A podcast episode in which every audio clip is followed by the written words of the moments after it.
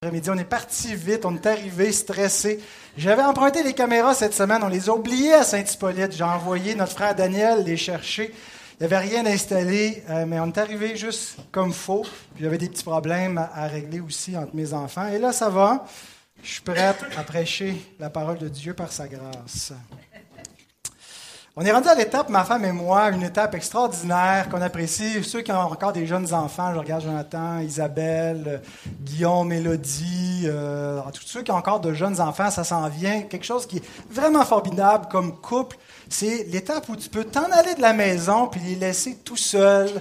Tu n'as pas besoin d'une gardienne, tu n'as pas besoin que grand-maman vienne surveiller. C'est tellement formidable ce sentiment de retrouver un peu de liberté. Euh, puis nos enfants aussi aiment ça. Nous, quand les parents s'en vont, c'est Yes, c'est le party! Et puis euh, là, on leur donne des consignes. Hein. Pourtant, on leur dit de quand on va euh, être parti, on veut que vous ayez fait ça, ça, ça. Et puis, donc, il y a des fois qu'on revient, puis ils n'ont rien écouté. Hein. on les trouve pas à faire leur affaire qu'ils avaient à faire, à avoir pris plus de temps d'écran que ce qu'on leur avait dit. Ils ont mangé ce qu'ils n'avaient pas le droit de manger. Mais il y a des fois où on revient et puis on est impressionnés de voir qu'ils ont écouté nos consignes, qu'ils avaient envie qu'on les trouve faisant ce, ce, qu'on espérait. Puis ils en ont même fait plus, ils ont rangé, ils ont fait de la vaisselle. Et là, on est fiers d'eux, puis là, ça nous donne vraiment envie de partir plus longtemps. Bien, notre vie entière, mes frères et sœurs, est semblable à cela. Nous sommes comme ces enfants qui ont été laissés avec des instructions à suivre dans l'attente que notre maître revienne bientôt à la maison. Et la question, c'est comment nous trouvera-t-il faisant ce qu'il nous a euh, appelé à faire ou pas? Je l'invite à ouvrir la parole de Dieu. On termine aujourd'hui le chapitre 24 de l'évangile de Matthieu. Mais on ne termine pas le discours du monde des Oliviers. On va passer au chapitre 25. On est toujours dans le, même discours, donc ce ne sera pas un changement de programme immédiatement, mais le chapitre 25, on devrait passer plus rapidement que sur le chapitre 24. La dernière péricope couvre les versets 45 à 51.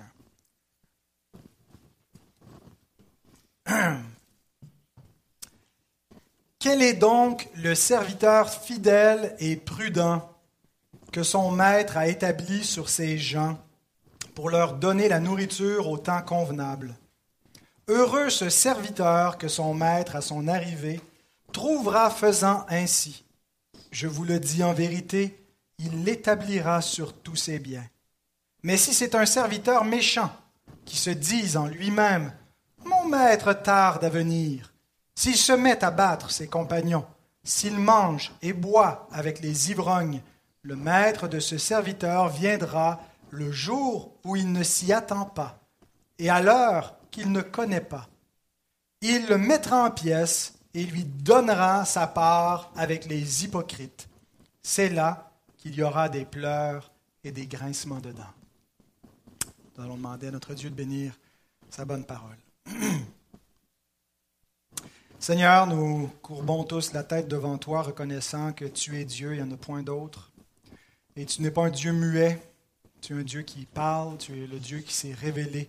Nous avons ta divine et sainte parole entre les mains et elle est comme une lumière qui brûle, qui brille dans un lieu euh, obscur, une lampe qui nous éclaire, qui nous permet de savoir euh, où marcher, Seigneur. Et nous te prions pour que notre esprit soit éveillé, que ta parole puisse euh, nous mettre en éveil et qu'on puisse recevoir avec douceur et humilité les avertissements qu'elle nous donne pour être trouvés fidèles lors de ta venue. Au nom de Christ, Amen.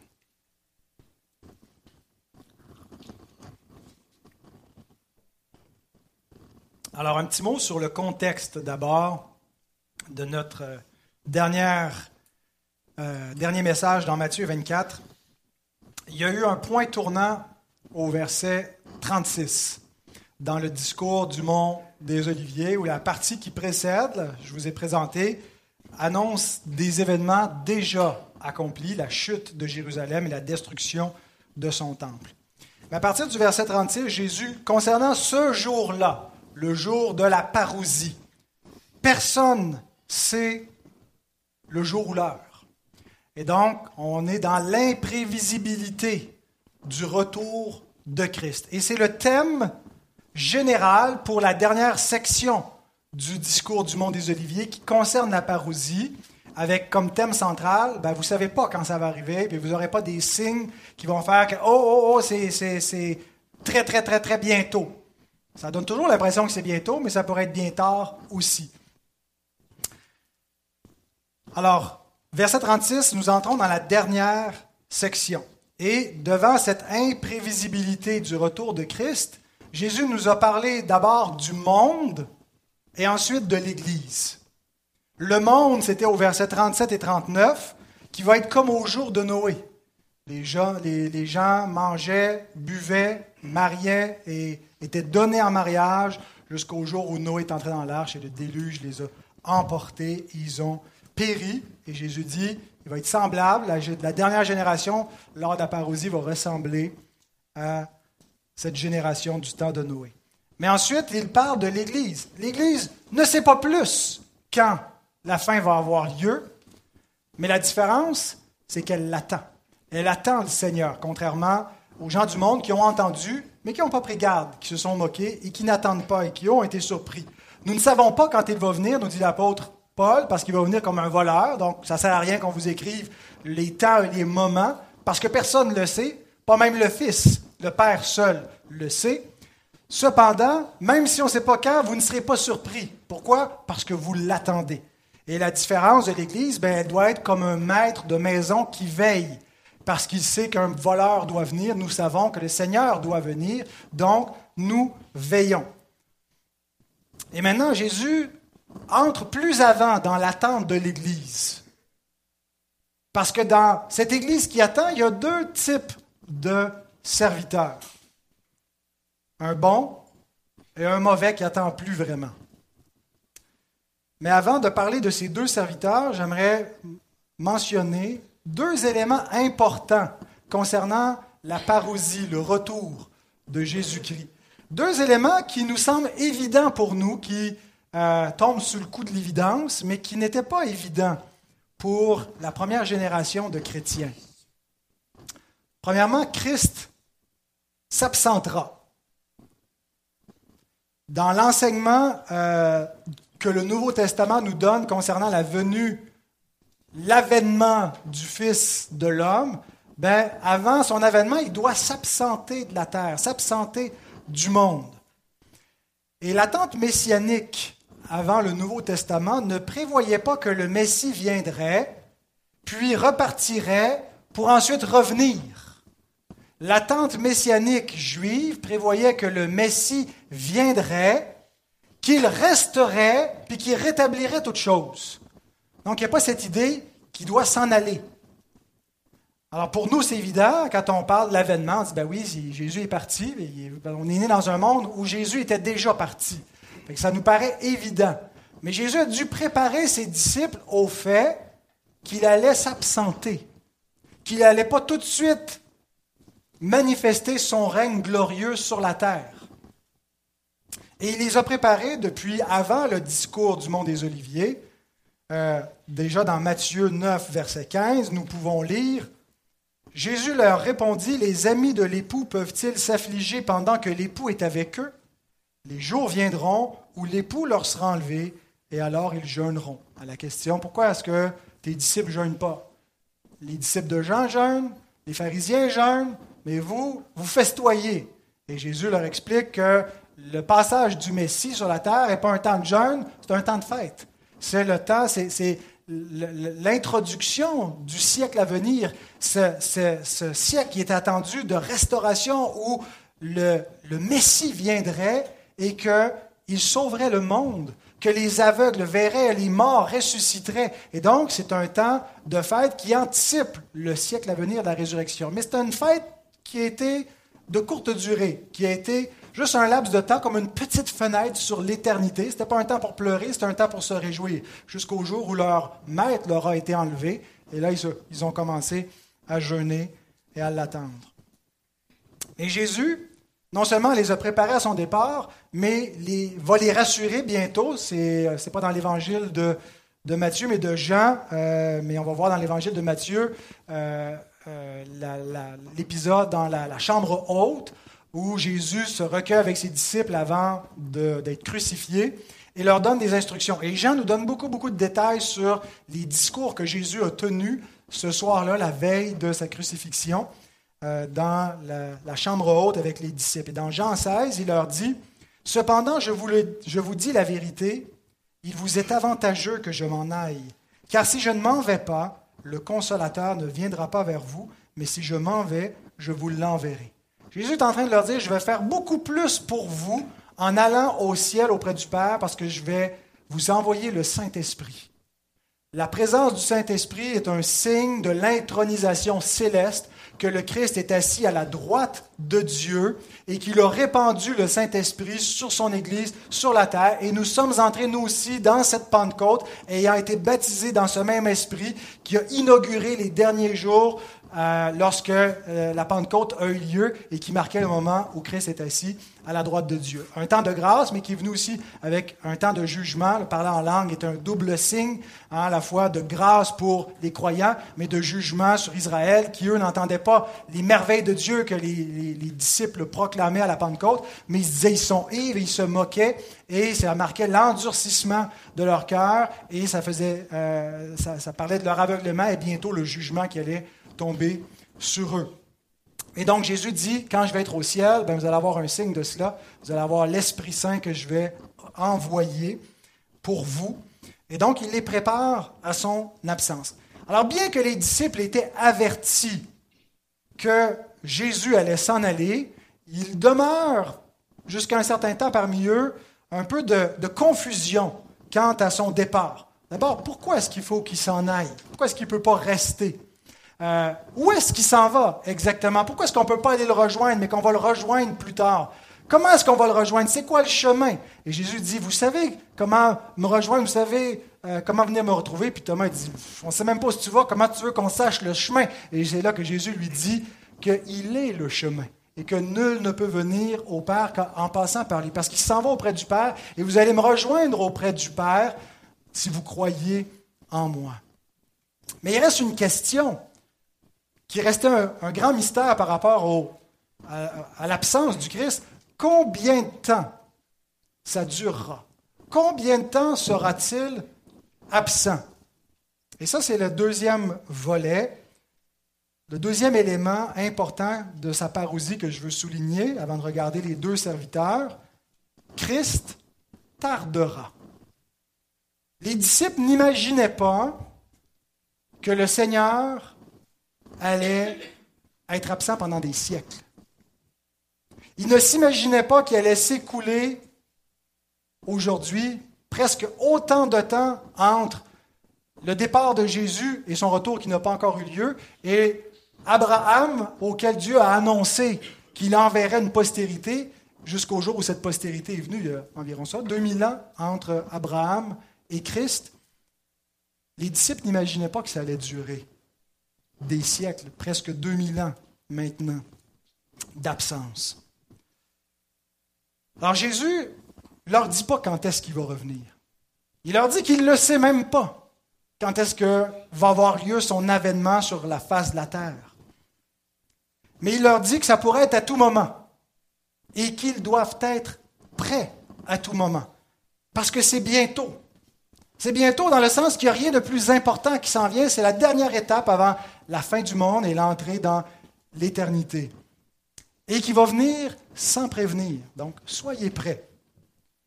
Mais en même temps, il nous donne quelques indices que son absence pourrait être longue. D'abord, il leur dit, vous allez probablement me rejoindre auprès du Père. Hein, Ce n'est pas lui qui va les rejoindre en premier, même si les premiers disciples, la première génération de chrétiens, s'attendaient à ce que Jésus revienne dans leur temps parce qu'il aurait pu, il aurait pu, selon ce qui était dit qu'il pouvait revenir à tout moment. Mais au verset 48, on a le premier indice dans l'évangile de Matthieu que ça pourrait être plus long qu'il pensait. Mon maître tarde à venir. Dans l'enseignement de Jésus, il semble dire que peut-être que le maître va tarder. Et Donald Carson souligne, il s'agit peut-être d'une allusion subtile au fait que la parousie pourrait être considérablement retardée.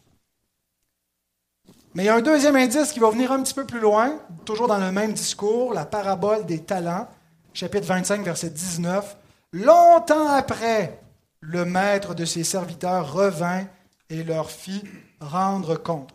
Maintenant, le Nouveau Testament n'a pas dit avec clarté, ça va prendre des siècles.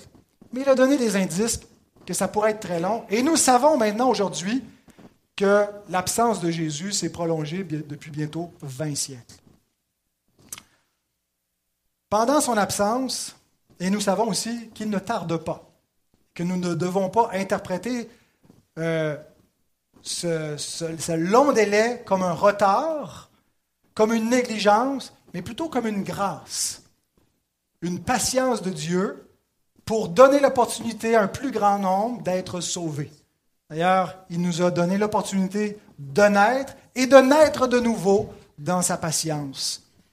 Donc, ce n'est pas un retard, mais une grâce selon 2 Pierre 3.9. Et pendant son absence, Jésus compare ses serviteurs, deux serviteurs dans son Église. Le bon serviteur et le mauvais serviteur. Alors, ce sera mes deux points pour terminer ce message et euh, ce chapitre.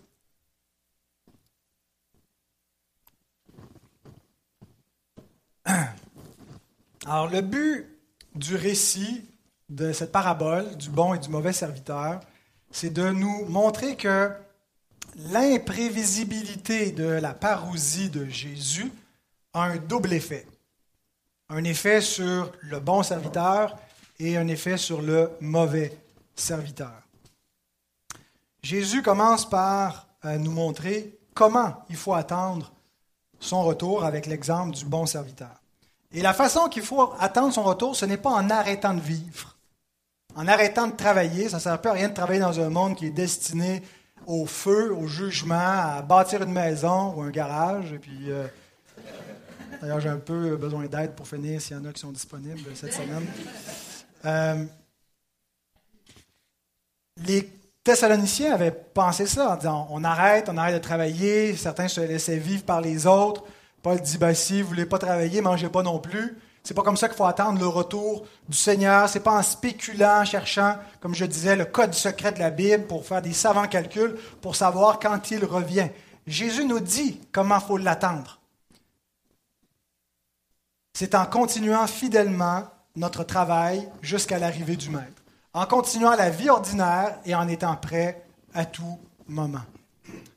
Dale Bruner dit le, le commentaire que j'ai trouvé pertinent, il dit Étonnamment, le point de mire en recherchant le retour n'est pas le ciel, mais une table.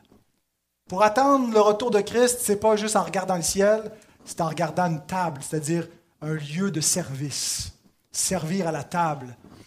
Le maître, le, serviteur qui sert la nourriture au temps convenable. Alors, ce n'est pas la tête au ciel, mais c'est la tête fixée sur le service ici-bas. C'est comme ça que nous devons l'attendre. Et un tel serviteur, Jésus lui donne deux qualificatifs. Il est d'abord appelé fidèle, c'est le mot pistos, qui veut aussi dire croyant. Un croyant, c'est un fidèle. En, anglais, on a cette même équivalence. Faith, la foi, faithful. Un, croyant, mais quelqu'un aussi qui est fidèle. Euh, donc, on a cette racine-là aussi en français, mais qui, que si on ne connaît pas l'étymologie, on l'aperçoit moins. Mais donc, euh, pour être fidèle, ben, il faut d'abord croire l'Évangile, et l'Évangile inclut que Christ revient, croire son retour, croire la promesse de sa venue et attendre sa venue. Tu ne peux pas dire que tu crois que Jésus revient et tu ne l'attends pas. Tu n'es pas fidèle. Tu peux avoir la foi, mais une foi qui ne se traduit pas par une fidélité n'est pas la foi. Maintenant, ce n'est pas la fidélité qui fait que tu vas être sauvé. C'est la foi. Mais une vraie foi te rend fidèle. Et comment est-ce que tu sais que tu es fidèle? Ben, tu l'attends. Alors, si tu crois vraiment, tu es un, un pistos, donc tu es un fidèle serviteur, c'est-à-dire celui qui croit que son maître revient et qui prend les dispositions, c'est-à-dire qu'il fait ce que son maître lui a dit de faire pendant son absence, et il le fait aussi longtemps que le maître n'est pas revenu. Le deuxième qualificatif, c'est prudent. Le mot fait appel à la pensée, fait appel à la réflexion. La sagesse, la prudence commence par une bonne disposition d'esprit, une bonne réflexion, de réfléchir à notre vie dans une juste perspective. On ne fait pas juste analyser notre vie comme le monde fait à partir de la fin de cette vie seulement, de euh, c'est quoi la condition de ta vie, tes circonstances, de ta santé, ta retraite, ton argent. Si c'est tout ce que nous faisons, nous n'avons pas cette prudence, cette réflexion qui considère la vie présente dans la perspective de l'éternité. Donc la santé, les relations, tout ça doivent être vus et vécus dans une perspective d'éternité. Nos choix euh, et nos priorités.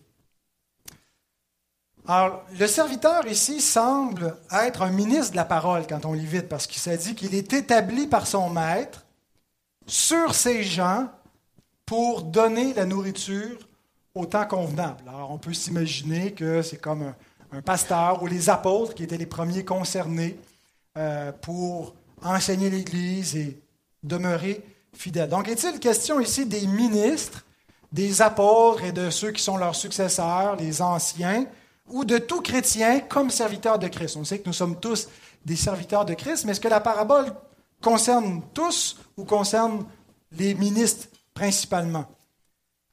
Ben, c'est la même question que Pierre avait dans Luc, chapitre 12, verset 41. Pierre lui dit, Seigneur, est-ce à nous ou à tous que tu adresses cette parabole? Mais si vous allez lire dans le texte parallèle de Luc 12, Pierre ne dit pas, pose pas cette question-là à propos de la parabole du bon et du mauvais serviteur, mais de la parabole qui précède, du maître qui garde sa maison dans l'attente qu'un voleur vienne. Et là, Pierre dit, est-ce que c'est pour nous que tu dis ça ou c'est pour tous? Et Jésus lui répond par l'autre parabole du serviteur fidèle et infidèle. Et mon impression, parce que Jésus ne répond pas directement, non, non, c'est pour euh, vous spécifiquement, ou c'est pour tous, alors la question demeure un peu en suspens, mais mon impression, c'est que c'est d'abord pour ses ministres, mais par extension, c'est pour tous ses serviteurs. Certains ne sont pas euh, absolument convaincus de cela. C'est le cas de Grant Osborne. Dans son commentaire, il dit Tout au long de l'histoire de l'Église, cette parabole a été appliquée principalement aux dirigeants et aux enseignants de l'Église, mais c'est peu probable, car Jésus l'a certainement adressée à tous les croyants qui sont tentés de maltraiter et de dominer les autres. Dans Matthieu 20, 25, 27, il leur dit, vous ne serez pas comme euh, les, euh, les, chefs des, nations qui les tyrannisent, mais dans mon royaume, celui qui veut être le premier va être le dernier, celui qui veut diriger va servir. Euh, et donc, nous sommes tous appelés des serviteurs à laver les pieds les uns des autres. C'est euh, donc, mais je crois certainement qu'il y a une application qui est faite pour tous les croyants, et surtout que dans le même discours, un petit peu plus loin, au chapitre 25, il y a deux autres paraboles assez similaires, la parabole des talents et la parabole du jugement qui vient terminer euh, le chapitre 25, qui sont clairement adressés à tous. Euh, et, ça nous dit finalement qu'est-ce que l'on fait pendant l'absence de notre maître. Et ce ne seront pas seulement les, pasteurs ou les ouvriers qui vont être jugés ou auxquels on va demander des comptes, mais c'est nous tous, serviteurs de Christ. Or, il est dit que ceux qui enseignent la parole seront jugés plus sévèrement. Il y aura peut-être plus de critères sur lesquels être jugés que les, chrétiens en général mais sachez que euh, nous sommes tous des serviteurs et c'est important que nous nous voyons comme des serviteurs de Christ, ce qui implique que nous sommes serviteurs aussi des autres. Et nous ne devons pas nous voir seulement comme des receveurs dans l'Église, mais des serviteurs. Donc la question c'est, est-ce que je sers moi aussi? Euh, Qui est-ce que je sers? Comment est-ce que je sers dans l'Église? Et Jésus prononce une bénédiction sur ce serviteur fidèle et prudent. Il le déclare heureux. C'est le même mot qu'on retrouve dans les béatitudes au chapitre 5, Makarios, qui veut dire béni heureux, c'est le contraire d'une imprécation, c'est le contraire d'une malédiction. Au chapitre 23, Jésus a déclaré Malheur à vous, scribes et pharisiens, malheur aux hypocrites, mais heureux. Donc, c'est une bénédiction. Et c'est ce qui c'est en quoi consiste le véritable bonheur.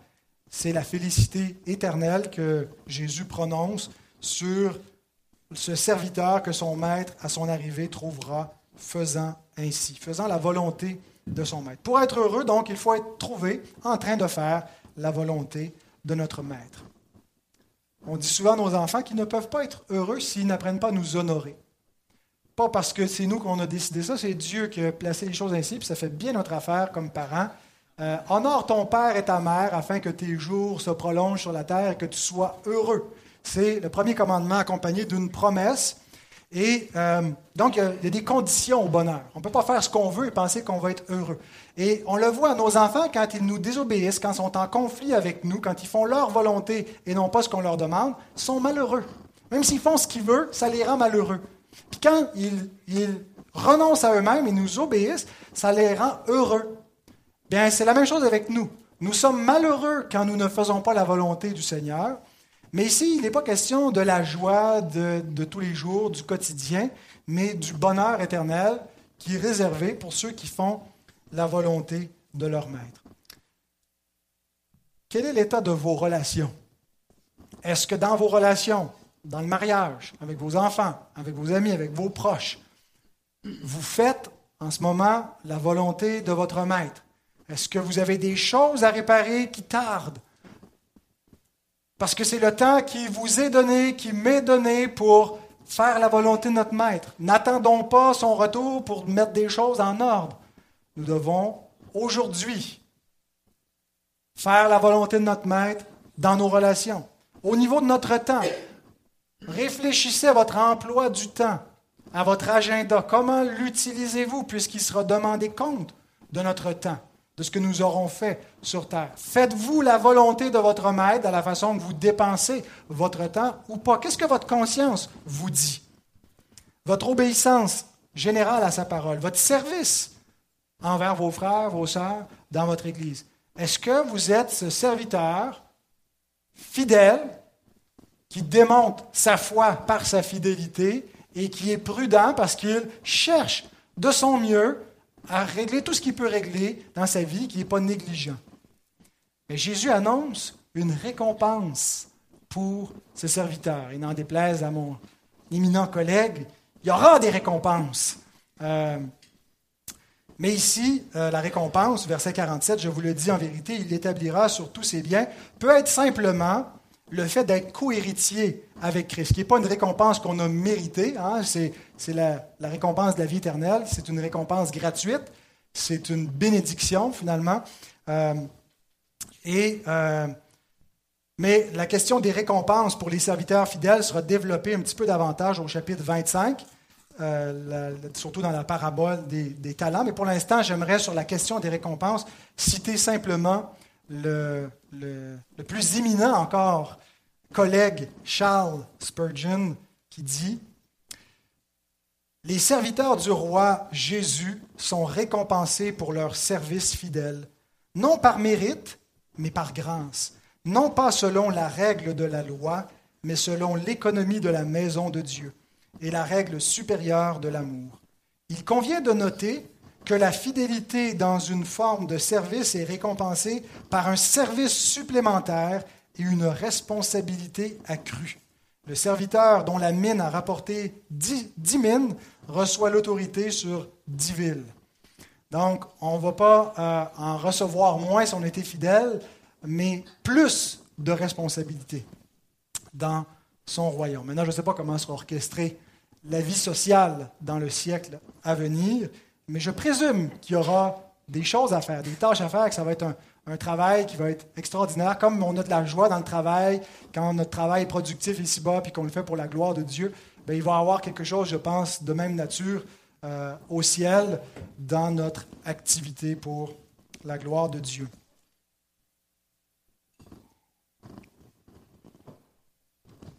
Alors voilà pour le bon serviteur. Maintenant, le mauvais serviteur. Verset 48.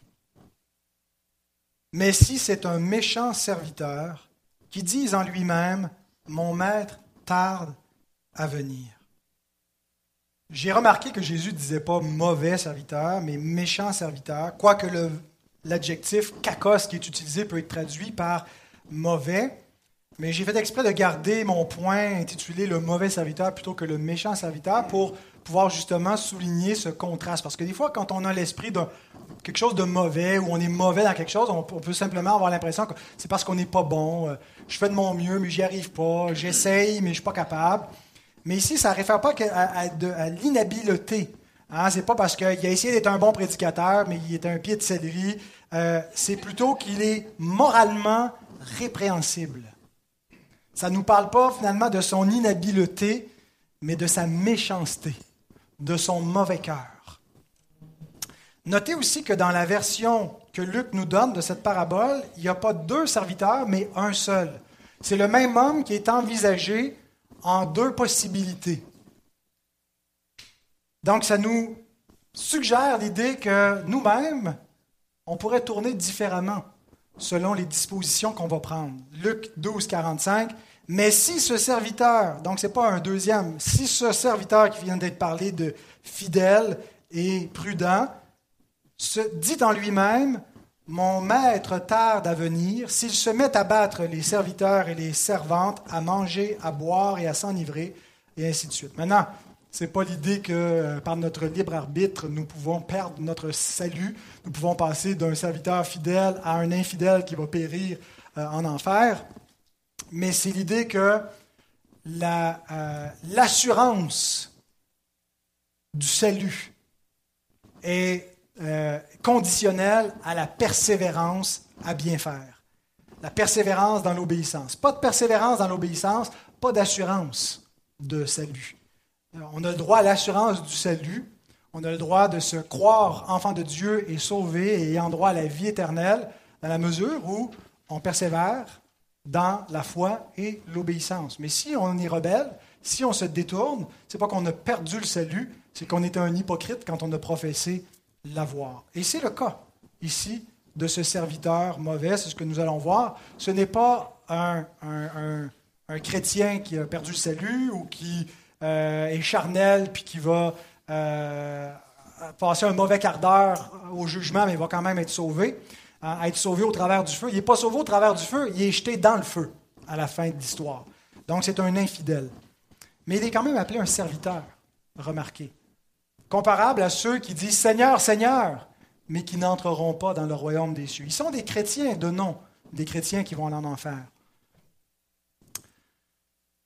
Notez sur ce serviteur l'impact moral de son eschatologie. En fait, notez que l'eschatologie, ce que nous croyons concernant la fin, a toujours un impact moral. Tous les hommes ont une eschatologie, c'est comme une confession de foi. Tous les hommes en ont une.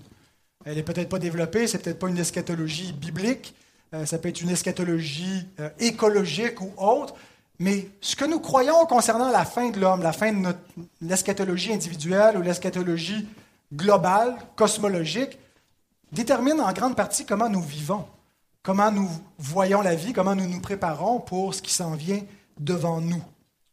Alors, il y a un impact moral à l'eschatologie. Il se dit en lui-même, littéralement, c'est en son cœur, en son cardia. Ça nous parle de ce qui est vraiment au fond de lui. Et ce qui est au fond de lui, c'est cette pensée. Mon maître tarde à venir. Alors là, ici, nous n'avons pas affaire à un chrétien qui croit à un retour lointain de Christ, qui croit simplement que c'est très futur, mais nous avons plutôt affaire à quelqu'un qui n'attend pas le retour de Christ. Quelqu'un qui n'y croit pas vraiment.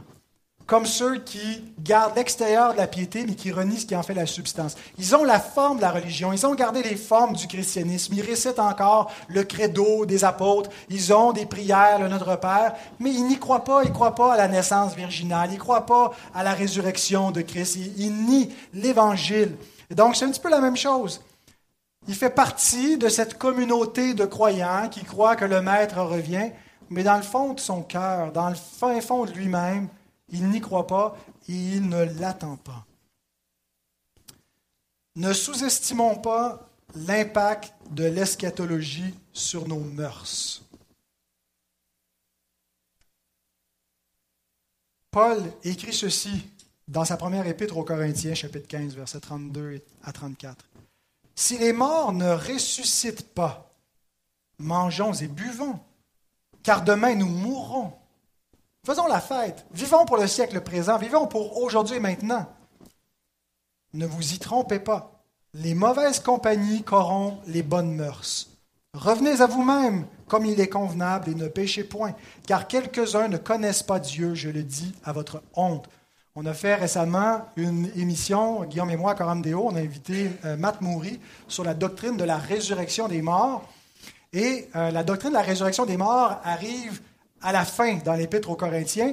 Et notre invité nous disait, mais c'est vraiment le point de départ de tous les problèmes que Paul adresse dans les chapitres précédents. Toute l'immoralité qui avait cours à Corinthe et, découle de cette fausse doctrine que les morts ressuscitent point.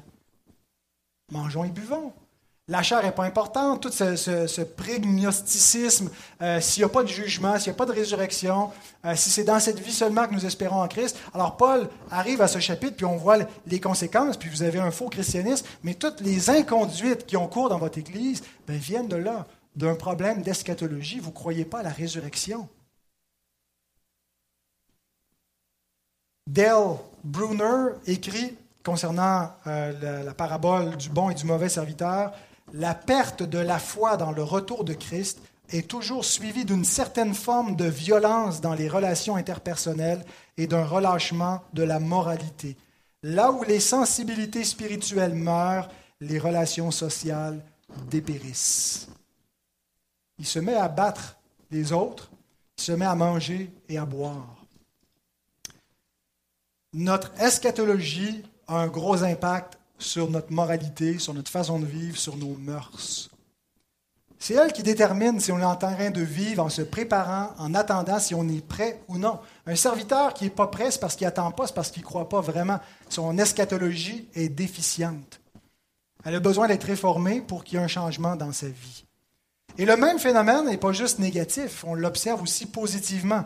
Jean dit, c'est un jeu ça, Jean dit, debout, Jean dit, chapitre 3, verset 3, 1 Jean 3, 3, Quiconque a cette espérance en lui se purifie comme lui-même est pur. Quiconque a cette espérance se purifie. Un chrétien qui espère en Christ, qui attend le retour, qui espère la résurrection, l'effet que ça a sur lui, c'est de le rendre semblable à Christ.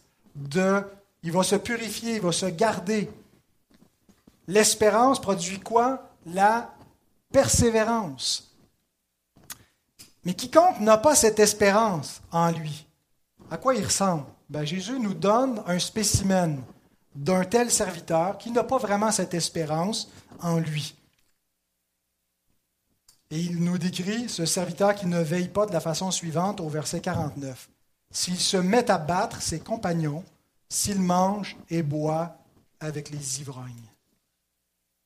Jésus nous donne deux caractéristiques d'un faux ouvrier qui peuvent nous aider dans notre discernement, hein, parce qu'il y a beaucoup de gens qui se présentent comme des ouvriers de Christ, et la Bible nous dit de ne pas se fier à tout esprit, mais d'éprouver les esprits.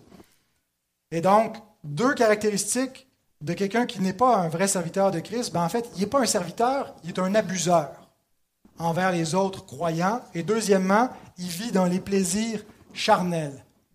Et là, quand j'ai dit ça, j'ai eu un, Premièrement, un bémol qui m'est venu, parce que des fois, on est vite sur la gâchette. Hein, quelqu'un est un petit peu rude dans euh, sa façon de, prendre, de reprendre ou d'exhorter, ou dans ses, principes. Puis là, on se dit, ben, c'est un abuseur, euh, il me parlait durement ou sèchement. Euh, ou quelqu'un est un petit peu plus lousse dans son éthique mange et boit, comme euh, le faisait notre Seigneur, ben, on se dit c'est quelqu'un euh, du monde. Euh, à une certaine époque, le fondamentalisme, Alain me disait plutôt qu'il que connaît des, gens qui ont été mis sous discipline parce qu'ils sont allés au cinéma, ou si on allait écouter un concert d'un groupe rock, ben, on était des, des, païens, des publicains, et puis on pouvait être excommunié d'une église. Donc, des fois, on est un petit peu vite sur la gâchette pour condamner des, des pratiques. Des fois, c'est le contraire. Donc, c'est un double, bémol dans les deux sens. Par moment, euh, on est trop tolérant. Il s'est infiltré des abuseurs dans les églises, et puis euh, on, ferme les yeux, euh, on les déplace. Il y a eu tous les, scandales qu'on peut voir dans l'Église romaine, ça a été justement de ne pas avoir voulu traiter et discipliner, mais on n'a pas besoin de regarder dans le cours du voisin. Le monde évangélique est rempli de scandales de même nature, et donc, ce n'est pas à dire que chaque euh, abus qu'il y a pu y avoir, chaque euh, écart de conduite, chaque chute d'un ouvrier fait en sorte qu'on a le portrait ici d'un, infidèle qui s'en va en enfer. On peut avoir quelqu'un qui a une chute momentanée, euh, mais c'est absolument important qu'on ait cette espèce d'équilibre, de ne pas être trop tolérant d'un côté, mais non plus de ne pas être des espèces de, de, Luc et Luc qui tirent sur tout ce qui semble pas être dans la, la, norme de, de nos attentes quel serait euh, un critère pratique pour reconnaître un, infidèle lorsqu'un serviteur ne se voit plus comme un serviteur, mais prend la place du maître? C'est exactement ce que fait ce mauvais serviteur. C'est lui qui, euh, qui, frappe les autres quand c'était commun dans les mœurs de l'époque. Je ne veux pas scandaliser personne, mais je ne vous apprends rien en vous disant que un maître pouvait discipliner, châtier physiquement ses serviteurs, mais un serviteur ne faisait pas ça sur un autre serviteur, c'est le maître. Mais là, quand le serviteur se prend pour le boss, quand quelqu'un prend la place de Dieu, quand quelqu'un est au centre, quand le culte tourne autour de lui, de sa personne, euh, on a affaire à quelqu'un qui est un abuseur et non plus un serviteur. Mais comment savoir quand quelqu'un est ami avec des gens du monde? Notre Seigneur a été accusé de manger avec les gens de mauvaise vie, d'aller avec des ivrognes. Il a mangé et bu avec des ivrognes, et pourtant il nous dit ici que les gens qui font cela sont condamnables. Ben, lorsque l'amitié avec les pécheurs ne vise pas leur rédemption, mais la simple jouissance de la communion avec eux dans le péché, on a un problème, n'est-ce pas? On peut être ami avec des pécheurs, on peut boire et manger, les recevoir, et j'espère en fait qu'on l'est. J'espère qu'on n'est pas tellement pur et saint qu'on est incapable de parler avec des gens de mauvaise vie. Paul nous dit, si c'est notre attitude, il ben, faudrait sortir du monde si on ne doit pas avoir de relations avec les infidèles.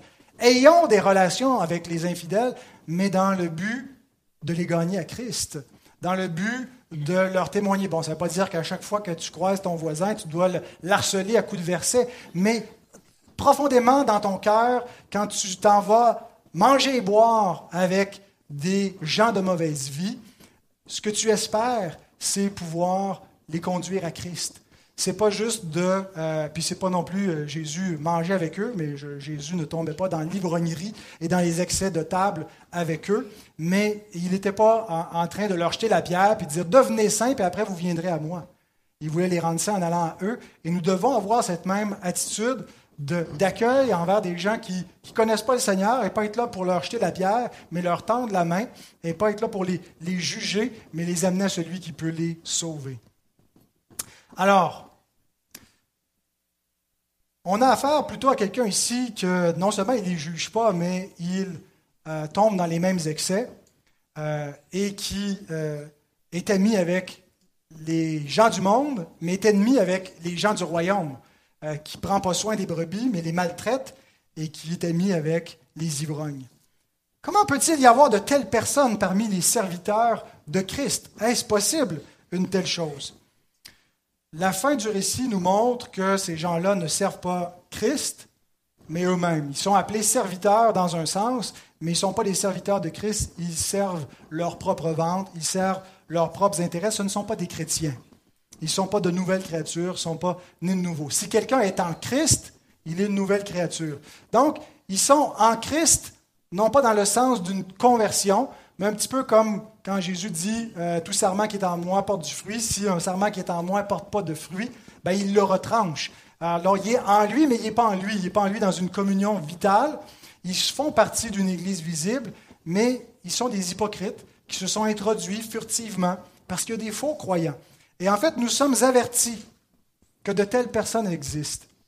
Et que non seulement elles existent, parfois il y a des, faux croyants qui sont dans l'Église qui ne font pas de bruit, qui ne font pas de ravage, mais il y a des faux croyants qui vont faire du ravage et du dommage dans l'Église et qui vont nuire à la réputation de la foi chrétienne. Il y a des scandales parfois qui ressortent, qui font retomber la honte et l'opprobre sur l'ensemble de la communauté chrétienne.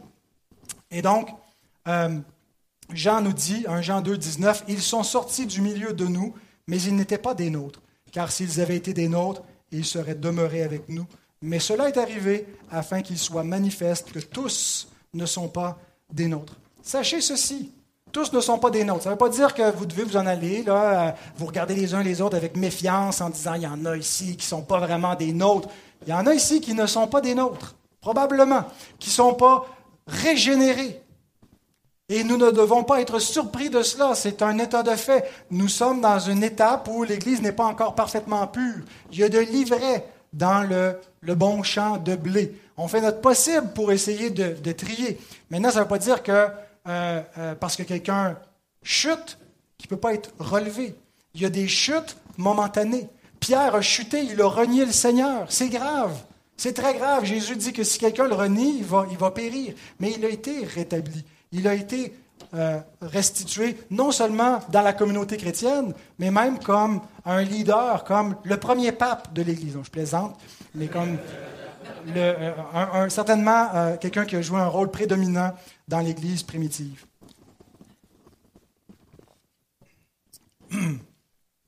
Alors, il n'est pas trop tard pour devenir un fidèle serviteur. Si vous ne vous reconnaissez pas avec assurance dans le portrait du fidèle serviteur. Si vous pensez que vous avez peut-être des traits de celui qui est infidèle parce qu'il y a des choses que, moi je ne sais pas, que, personne ne sait, mais que vous, vous savez, il n'est pas trop tard pour mettre ça à jour. Parce que c'est aujourd'hui le jour du salut. Et tant aussi longtemps qu'on peut dire aujourd'hui, il n'est pas trop tard de ne pas endurcir votre cœur et de venir pour entrer dans son repos. Parce qu'il va venir un jour où il sera trop tard. Et ce jour, je ne peux pas vous dire c'est quand et je ne peux pas vous dire l'heure, c'est le jour où le Maître va revenir. Et la fin du récit termine avec ce jour où il est trop tard pour ce serviteur qui aurait pu se repentir et qui ne l'a pas fait. Et c'est le jugement de ce serviteur qu'on voit au, verset 50-51. Le maître de ce serviteur viendra le jour où il ne s'y attend pas et à l'heure qu'il ne connaît pas. Ça correspond au verset 36. Le jour et l'heure de la parousie, personne ne le connaît et ne saura s'y attendre d'avance. Il mettra en pièces, il le mettra en pièces et lui donnera sa part avec les hypocrites. C'est là qu'il y aura des pleurs et des grincements de dents. Le serviteur est identifié avec la catégorie de ceux qui sont surpris par le retour inattendu de Christ, ceux qui ressemblent à la génération de Noé, pas à ceux qui ressemblent au maître qui veille il n'est pas sauvé au travers du feu. Ce n'est pas un chrétien charnel qui n'a pas suivi exactement le plan, parce qu'il y a des chrétiens qui vont être sauvés comme au travers du feu. C'est-à-dire que quand leur vie et leur œuvre vont venir en jugement, ben, il va y avoir une partie qui va partir en fumée, mais ils vont être sauvés comme au travers du feu. Autrement dit, ils vont passer un mauvais quart d'heure, mais ils vont quand même être sauvés. Mais lui, il n'est pas sauvé au travers du feu, il est jeté dans le feu. Le feu qui ne s'éteint point. Jésus, en fait, utilise un langage un petit peu plus violent il dit il sera mis en pièces. C'est le verbe dichotoméo hein, qui a donné dichotomie. C'est une dichotomie, il a été coupé en deux, littéralement. C'est probablement une hyperbole, comme euh, Jésus a l'habitude d'en utiliser. Si ton œil est une occasion de chute, arrache-le, ta main, coupe-la. C'est pas littéral, c'est une façon amplifiée de parler, exagérée pour souligner un point, pour attirer l'attention. Et donc, euh, cependant, le châtiment qui attend une telle personne n'a rien de, d'apaisant. Et dichotoméo est certainement un verbe approprié pour suggérer la nature de ce qui attend les infidèles. Charles Spurgeon dit quelque chose que j'ai trouvé pertinent à, cet effet-là. Il dit Jadis, il était vraiment coupé en deux puisqu'à l'extérieur, il était un disciple du Christ, mais à l'intérieur, il servait ses propres désirs. De le couper en deux ne sera qu'une juste perpétuation de son propre caractère à double face. Et c'est la parole de Dieu qui va opérer ce jugement final. Vous savez, cette parole qui est comme une épée tranchante, plus tranchante que n'importe quelle épée à deux tranchants. Hébreux 4, versets 12 et 13. Car la parole de Dieu est vivante et efficace, plus tranchante qu'une épée quelconque à deux tranchants, pénétrante jusqu'à partager âme et esprit, jointure et moelle. Elle juge les sentiments et les pensées du cœur. Nulle créature n'est cachée devant lui, mais tout est à nu et découvert aux yeux de celui à qui nous devons rendre compte. Nous pouvons tromper les hommes, nous pouvons nous tromper nous-mêmes, mais nous ne pouvons pas tromper Dieu. Et sa parole va trancher. En ce moment, nous ne sommes pas en mesure de séparer parfaitement les fidèles des infidèles. Et nous ne devons pas essayer de le faire euh, avec trop de scrupules quand on, quand on tombe là-dedans, on tombe dans des églises qui deviennent sectaires, abusives, et qui font la chasse aux sorcières. Jésus nous dit que ce jugement, ce tri final, parmi ceux qui se prétendent ses serviteurs, c'est lui qui va le faire. Et donc, il nous déclare que parmi ses prétendus serviteurs, certains iront en enfer, qui est décrit par l'expression l'endroit de, pleurs et de grincement de dents. Notez que ce qui caractérise un faux chrétien, ce n'est pas qu'il n'en a pas fait assez, mais c'est qu'il a fait semblant. C'est pas parce qu'il n'était pas, euh, pas là aux réunions, hein, puis si c'était un faux chrétien, vient plus, puis fait semblant d'aimer ça, puis c'est ça le problème. C'est de faire semblant d'être un chrétien. Le mot que Jésus utilise, c'est hypocrites, hypocrite. Un hypocrites, c'était un acteur, quelqu'un qui prétend être, qui joue un rôle.